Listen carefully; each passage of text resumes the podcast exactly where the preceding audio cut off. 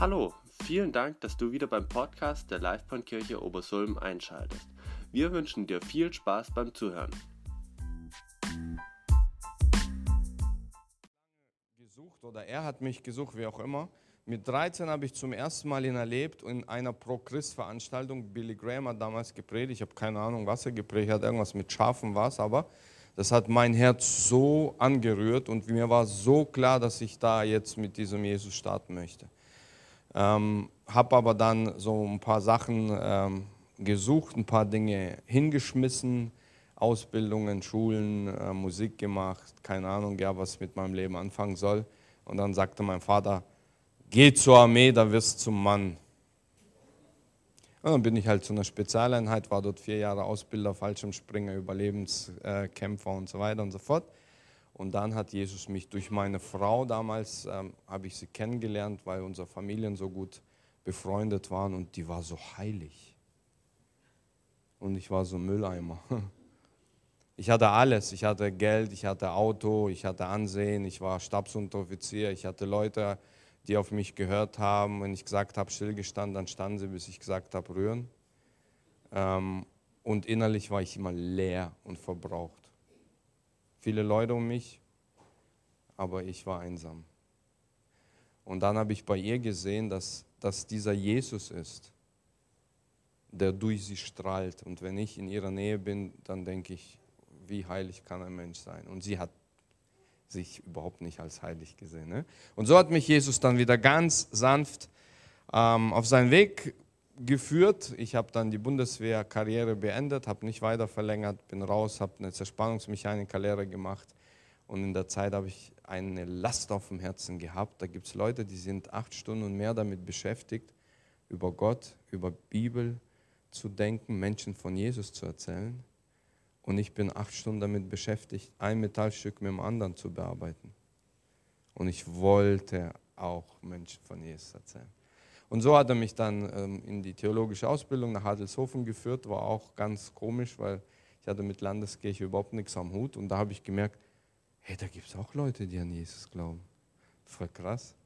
Und dann hat Gott äh, weitergemacht und dann bin ich tatsächlich ähm, in Ostfildern in der evangelischen Landeskirche als Jugendreferent gelandet und habe dann Rallye unterrichtet und ähm, Freizeiten gemacht, gepredigt und alles, was man so halt als Jugendpastor macht.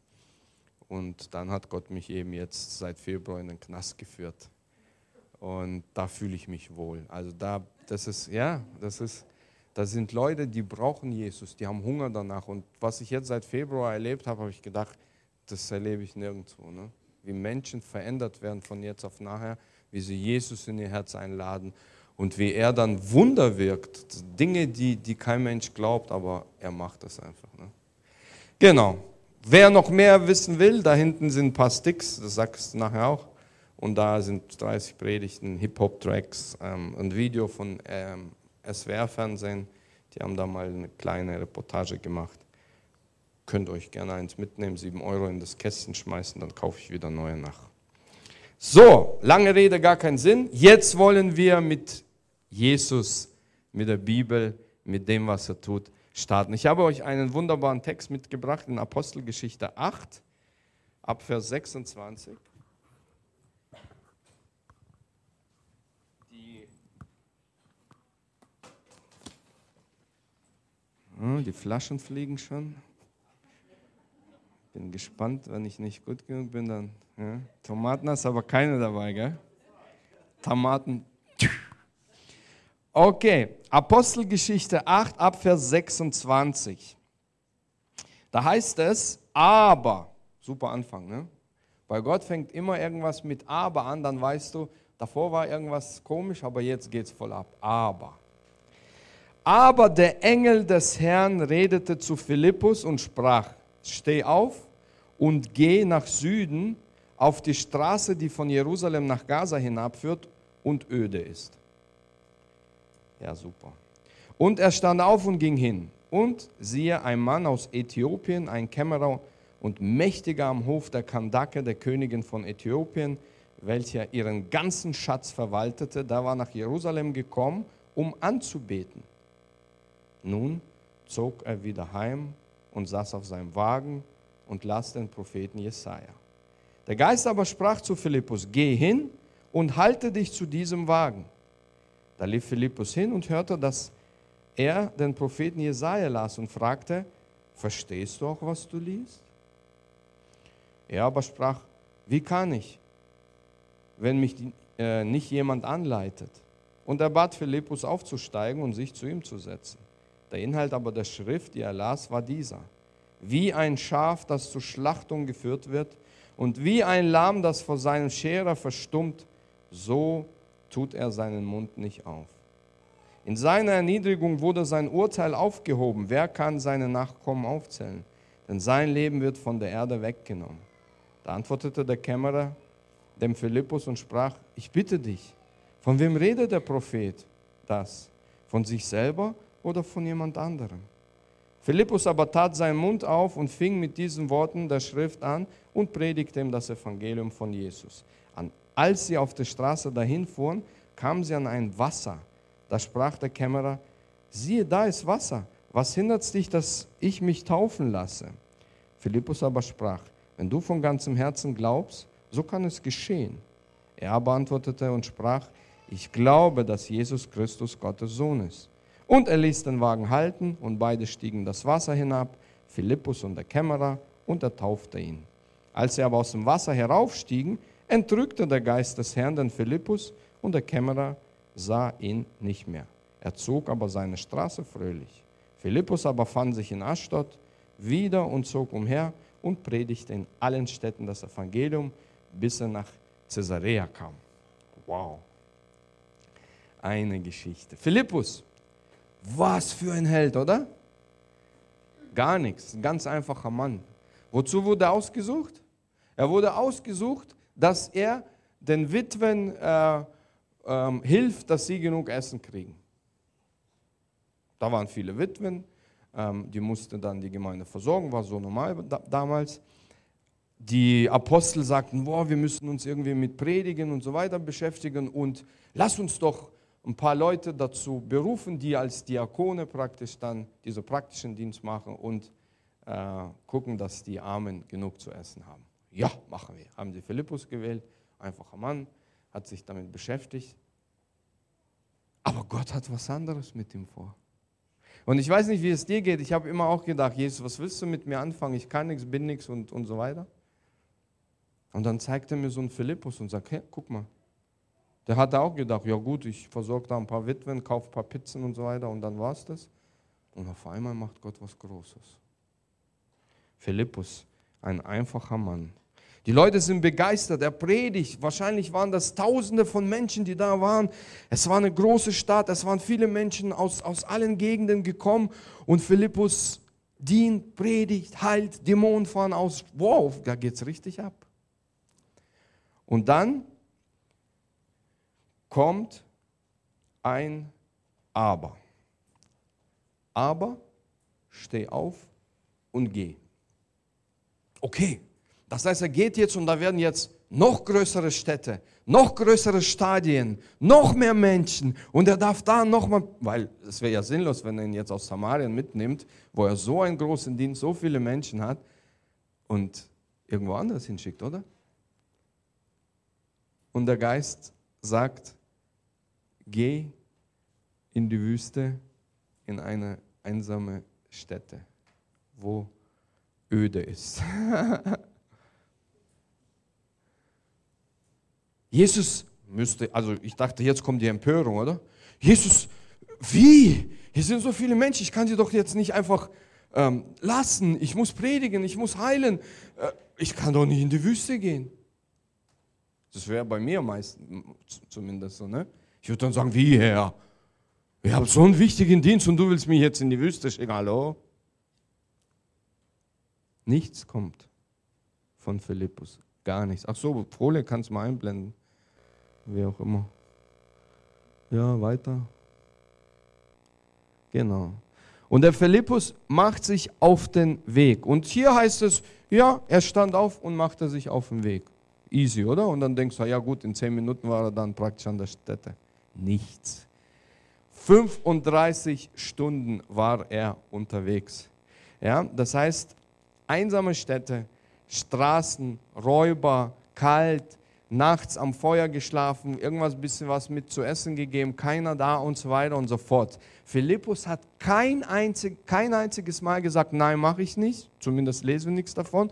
Und er hat auch nicht gewartet und sich entschuldigt und irgendwelche Sachen ähm, als, als, als Entschuldigung genommen, dass er es nicht tut. Er steht auf und geht und ist drei Tage unterwegs.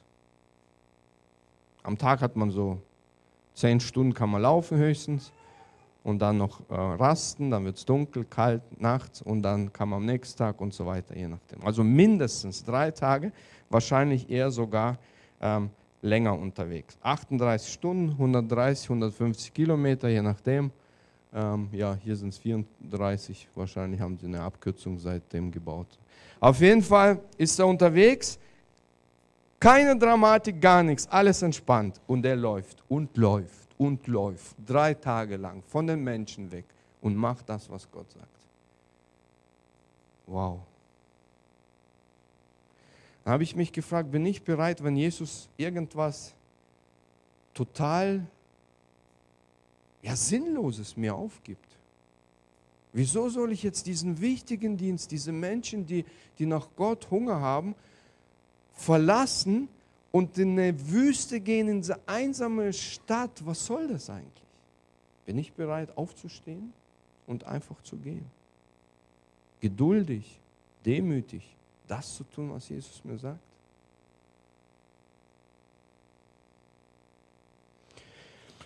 Na gut, habe ich gedacht, der Philippus, der hat ja keine Verpflichtungen. Naja, so wie es aussieht, der ist nur noch unterwegs, predigt hier, predigt da. Wahrscheinlich, so wie es aussieht, hat er keine Familie, kein gar nichts. Ja, kann man verstehen. Ich habe Familie, ich habe Kinder, ich habe ähm, einen Job und so weiter. Also Philippus hat es schon besser. Hätte ich keine Familie, hätte ich keinen Job, ja, dann hätte ich es natürlich auch gemacht, oder? Aber so, ja, ja ihm geht es schon einfacher. Ne? Und dann habe ich mal weitergeforscht. So, so ist es nicht. Der Philippus, wenn wir weiterlesen, Apostelgeschichte 21, Vers 8, heißt es, er hat vier Töchter. Er hat eine Familie. Er hat sie zu versorgen. Er hat Dinge zu erledigen. Er muss seinen Pflichten nachkommen. Alles hat er. Aber er sagt, Jesus sagt und ich gehe. Punkt. Und ich habe alles, was ich immer so vorschieben kann. Aber ich muss doch das und ich muss doch das und ich bin für die verantwortlich und das und wie soll das dann laufen und bla bla bla. Und Philippus sagt, nichts sagt er, steht auf und geht. Bin ich bereit aufzustehen und zu gehen? Oder muss ich das zerdenken, wenn Gott mir sagt, mach mal?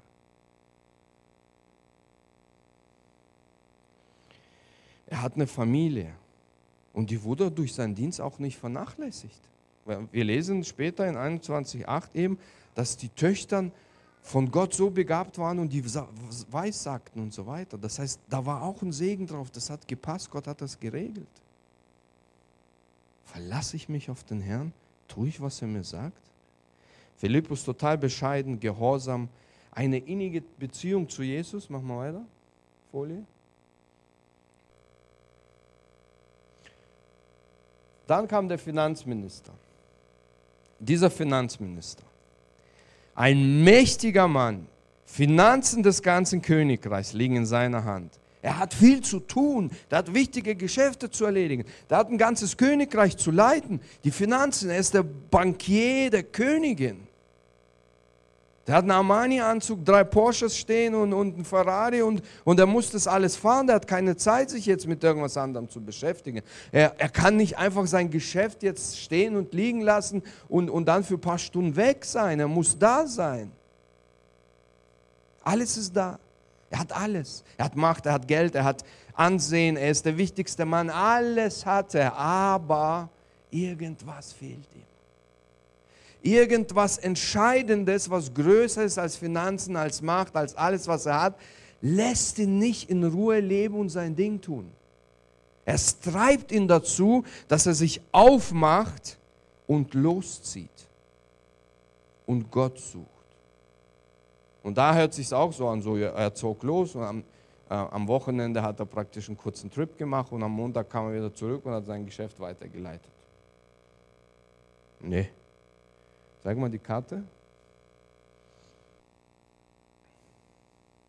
4156 Kilometer.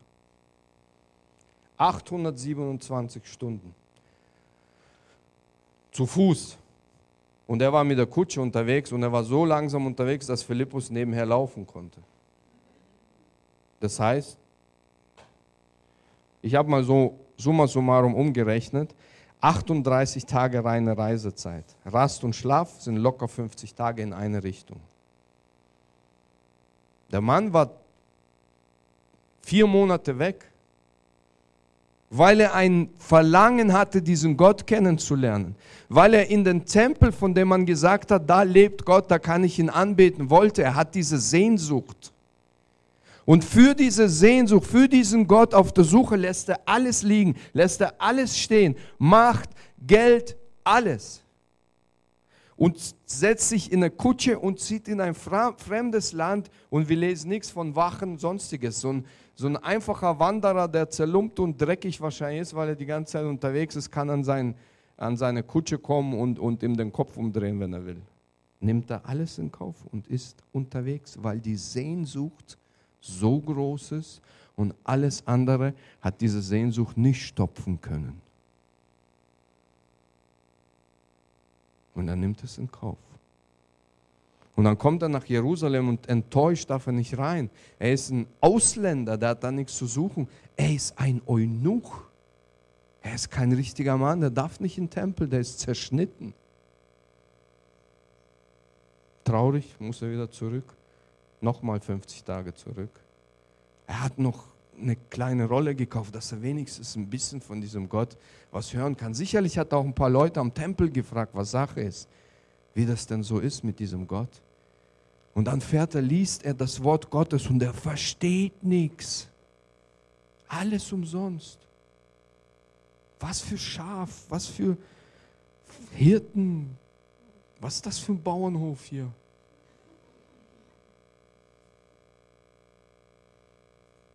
Und dann kommt ein Typ.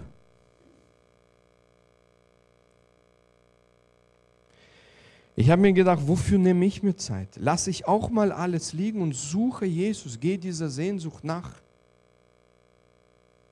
Mit den Jungs im Gefängnis, wenn, ich, ich, ich habe Gespräche, bin zu einem hin, der ist aus Weißrussland, dann wurden sie hier bei irgendeiner Sache erwischt und jetzt kam der in die U-Haft. Keine Ahnung, wo der ist keine Ahnung, was die sagen, kennt kein Wort Deutsch und dann sitzt er da. Und dann hat er irgendwie mitbekommen, oder die Sozialarbeiter hat es mir wahrscheinlich gesagt, weiß ich gar nicht mehr. Ähm, Pavel, kannst du mal vorbeigucken, weil der kann nur Russisch und, und ich verstehe ihn überhaupt nicht und er mich auch nicht. Und dann bin ich hin, habe mit dem angefangen ein bisschen zu reden, haben wir so die Sachen geklärt, die halt für ihn wichtig sind und so. Und dann erzähle ich ihm so ja, jetzt hast du ja Zeit, so ein bisschen über dein Leben nachzudenken, mit Gott äh, zu sprechen. Sagt er, wie mit Gott? Den gibt es nicht. Wie gibt es nicht, sage ich. Nee, gibt es nicht. Sag ich, was? Soll ich dir mal erklären, wie es ihn gibt? Und dann haben wir mit dem angefangen zu sprechen, habe so ein paar Sachen erzählt, sagt, okay, das hört sich schon so an, als ob es ihn geben könnte. Lange Rede, gar keinen Sinn. Irgendwann habe ich ihm dann eine Bibel gegeben, ein Buch, und dann hat er das gelesen. Nach einer Woche kam ich zurück und er sagt, es ist so krass, wie es ihn gibt. Ich habe angefangen mit ihm zu reden und er hört mich. Er sagt, ich liege im Bett abends und sage, Gott, oder wie auch immer du heißt, keine Ahnung, es wäre so klasse, wenn ich meine Family sehen könnte.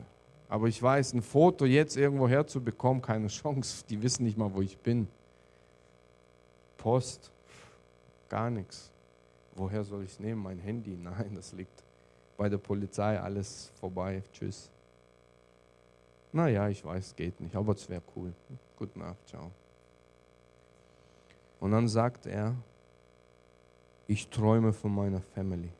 Alle sind da in 4D. Ich kann mit denen sprechen, alles. Es ist die ganze Nacht habe ich den Eindruck, habe ich die ganze Zeit Gemeinschaft mit meiner Family, alles, jeden einzelnen, jede einzelne sehe ich und ich wach auf und sag, echt jetzt? Und jetzt glaubt an Jesus, er liest die Bibel, er schämt sich, dass er so lange Jahre Zeit vergeudet hat und nicht gesucht hat. Und er sagt, ich freue mich, wenn ich nach Hause komme, will ich allen erzählen, wie wunderbar dieser Jesus ist. Was für ein Wunder. Nehme ich mir die Zeit, vertraue ich ihm, ziehe ich los und mache ich das, was Gott mir aufs Herz legt. Dieser Finanzboss, der Äthiopische, hat das gemacht, hat alles in die Wege geleitet und hat Jesus gesucht, ohne dass er wusste, dass er Jesus sucht. Und in all dieser Zeit war Jesus so aktiv.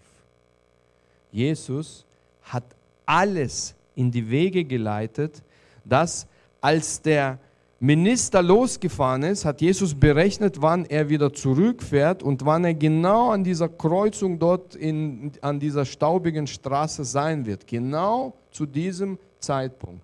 Dann hat er ausgerechnet, wann muss er denn Philippus losschicken, damit der Philippus genau zu dem gleichen Zeitpunkt, drei Tage später, als er losgelaufen ist, genau dieser Kutsche zu, näher kommt. Er hat gewusst, was für ein Verlangen dieser Finanzminister hat, dass er Gott kennenlernen möchte und dass er sein Herz strebt danach und sein Herz heult danach. Und er hat genau gewusst, dass Philippus der Mann ist, der loszieht, das Ding macht und alles wird wunderbar. Der hat alles in die Wege geleitet. Wie riesig ist seine Liebe. Und bis dahin äh, musste praktisch Philippus immer so angeleitet werden. Philippus, geh auf die einsame Straße und zieh los. Der Philippus geht. Philippus, du siehst die Kutsche, geh zu der Kutsche hin. Philippus, ja, ich sehe sie, ich gehe hin. Als Philippus an der Kutsche ist, muss man ihm gar nichts mehr sagen. Er hört, es geht um Jesus, er weiß, der Mann hat Fragen und Philippus legt los, er erzählt von Jesus. Das sprudelt, so stelle ich es mir vor, aus ihm heraus. Und, und der, der Finanzminister, der hätte, was weiß ich, hier, schmeißt den Typ weg, was will der von mir, sonst noch was. Aber der Finanzminister bittet ihn, komm doch bitte, du Penner, so sah der nämlich aus drei Tage später, ne? in meine wunderbare Kutsche, setz dich auf die Seidenkissen und erzähl mir von diesem Jesus. Zumindest von dem, was hier steht. Ich weiß nicht, dass Jesus ist. Alles vorbereitet. Philippus setzt sich hin, die Kutsche schaukelt vor sich hin und er erzählt ihm von Jesus, von diesem wunderbaren Herrn, der diesen äthiopischen Finanzboss losgeschickt hat, damit er hier in der Einsamkeit Jesus kennenlernen kann. Und es ist so überwältigend, dass innerhalb von ein paar Minuten heißt es, ich will ganz mit diesem Jesus leben. Ich will mein Leben komplett ihm abgeben. Ich möchte mit ihm begraben werden und mit ihm auferstehen aus dem Wasser. Mein ganzes Leben gehört ihm. Er soll mein Boss sein. Habe ich gerade auf dem T-Shirt gelesen. er soll mein Boss sein. Ja, aber Herr Finanzminister, wenn du jetzt nach Hause kommst und du bist Christ geworden und du hast diesen komischen fremden Gott angenommen und du bist der höchste Mann, was denkst du, was passieren wird? Deine Karriere, werden sie das alles dulden? Hast du Probleme danach? Wird es Schwierigkeiten geben? Wirst du vielleicht deinen Job los, vielleicht sogar deinen Kopf los? Als Verräter? Ja, dann köpfen die ihn halt. Interessiert ihn nicht. Ich will mit Jesus leben und mit Jesus sterben. Punkt. Und Jesus hat alles im Blick, Step by Step, der nächste Schritt, der nächste Schritt, der nächste Schritt. Und alles setzt sich zu einem wunderbaren Bild zusammen. Er will ganz Jesus gehören. Der Äthiopier fährt fröhlich in sein Land, erzählt von Jesus, einige kommen zum Glauben. Und er hat auch nicht gewusst, dass Jesus auch das schon im Blick hatte und durch diesen äthiopischen Finanzminister eine Erweckung dort stattfinden lassen hat. Ganz viele Menschen sind zum Glauben gekommen und bis heute führt die Kirche ihre Entstehung in Äthiopien zurück auf den Finanzminister. Wow. Diese Sehnsucht hat so viele Auswirkungen gehabt, weil er Jesus gesucht hat, weil Philippus bereit war loszuziehen und weil Jesus all das durch sie tun konnte. Sie standen Jesus nicht im Weg. Alles andere hatte Zeit. Jesus musste jetzt und sein Ding im Vordergrund. Als ich das so gelesen und darüber nachgedacht habe, hat es mich einerseits ermutigt, wie wunderbar Gott Dinge tut, und gleichzeitig hat es mich nachdenklich gemacht. Diese zwei Männer, der einfache Diener und der einflussreiche Minister, beide scheuen keine Mittel, Zeit und Kraft, suchen Jesus, wollen ihm nachfolgen, wollen mit ihm unterwegs sein, scheuen keine Kosten und Mühen, um Jesus nahe zu sein. Der eine im Dienst für Jesus, in der Verbindung zu ihm, die wichtiger ist als alles auf dieser Welt. Und der andere, der seiner Sehnsucht folgt, diesen Gott zu finden. Und beide ahnen nicht, wie aktiv Jesus die ganze Zeit, seit Jahren all das schon vorbereitet, durchgeführt und alles bedacht hat. Kleinste Dinge.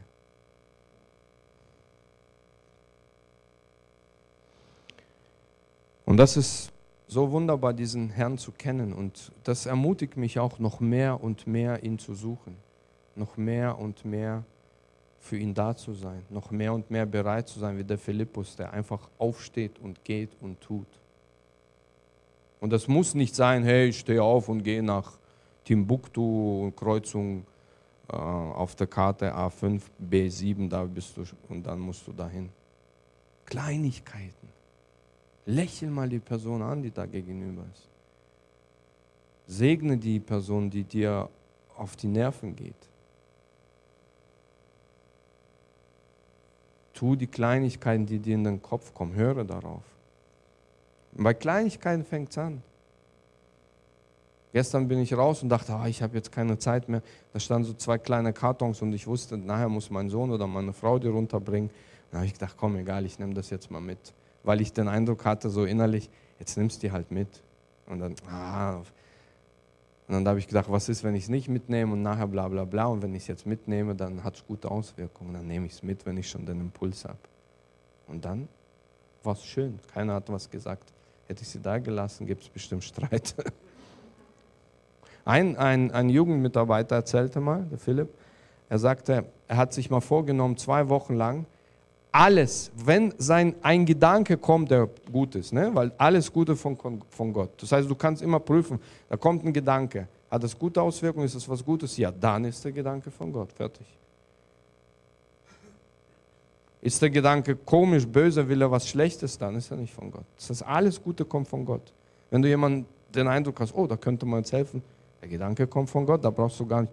Ich habe den Heiligen Geist nicht so gespürt und es war nicht so klar, ob das von ihm kam oder ob das aus meinem Gehirn rauskam. Alles Gute kommt von Gott. Punkt. Tschüss. Weitermachen. Und dann sagte, habe ich gesagt, jeder Gedanke, der gut ist, beziehungsweise nicht schadet oder nicht böse ist, ähm, auch wenn ich es nicht verstehe, ich mache es, ich tue es, ich mache es. Und er hat so ein Café ja, im ZVJM Esslingen und dann äh, offene Jugendarbeit, da kamen und gingen Jungs und Mädels und dann hat er mit denen gequatscht. Und da gibt es natürlich eine Küche und er sagt, ähm, er hat sie mal aufgeräumt und so. Und dann kommt ihm der Gedanke, nimm den, ähm, was war das? Flaschenöffner? Flaschenöffner oder Korkzieher, irgendwas, sowas. Ne? Also das Ding, was fast nie benutzt wird, fast nie. Und putz ihn richtig. Hä? Ich habe noch einmal, ich habe noch hier, ich habe noch Tisch, ich habe noch alles Mögliche. Nimm den und putz den. Und er sagt, Jesus, ich habe gesagt, jeder Gedanke, da komm, mache ich, auch wenn es ein bisschen hirnrissig klingt. Hat er das Ding genommen, mit Zahnstocher alles sauber gemacht. Dann hat er mit, mit so äh, Wattestäbchen geputzt, da alles weg, das Ding hat geglänzt. Alles klar, wieder in die Schublade geschmissen. Unangekündigt kommt der WKD zwei Tage später. Und der WKD sagt, zeigen Sie mir mal den Korkenzieher. Wenn Sie den Korkenzieher, und dann guckt er an und sagt, wenn Sie den Korkenzieher so sauber haben, dann brauche ich den Rest nicht angucken. und er sitzt da und sagt, echt jetzt, Herr? Ein Gedanke, denn, hm, und er macht's. Philippus steht auf und macht's. Und wenn Jesus dir was sagt, steh auf und mach.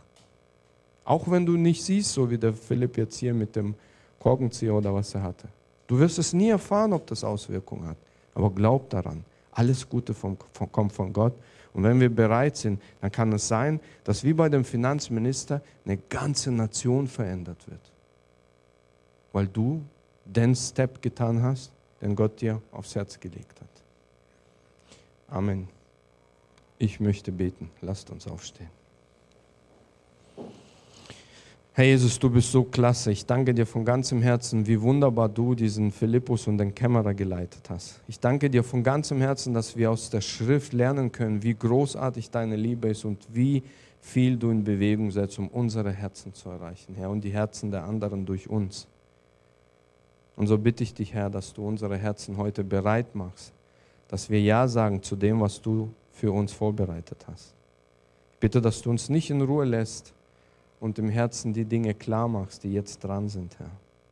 Ich bitte dich, dass wir die Bequemlichkeit verlassen und das tun, was du aufträgst. Und lass Menschen wirklich diesen Hunger nach dir haben, so wie der Finanzminister, und lass uns ein Werkzeug sein und bereit sein, das zu tun, was dran ist, Herr. Segne, leite und lass uns nicht in Ruhe, Herr Jesus. Amen.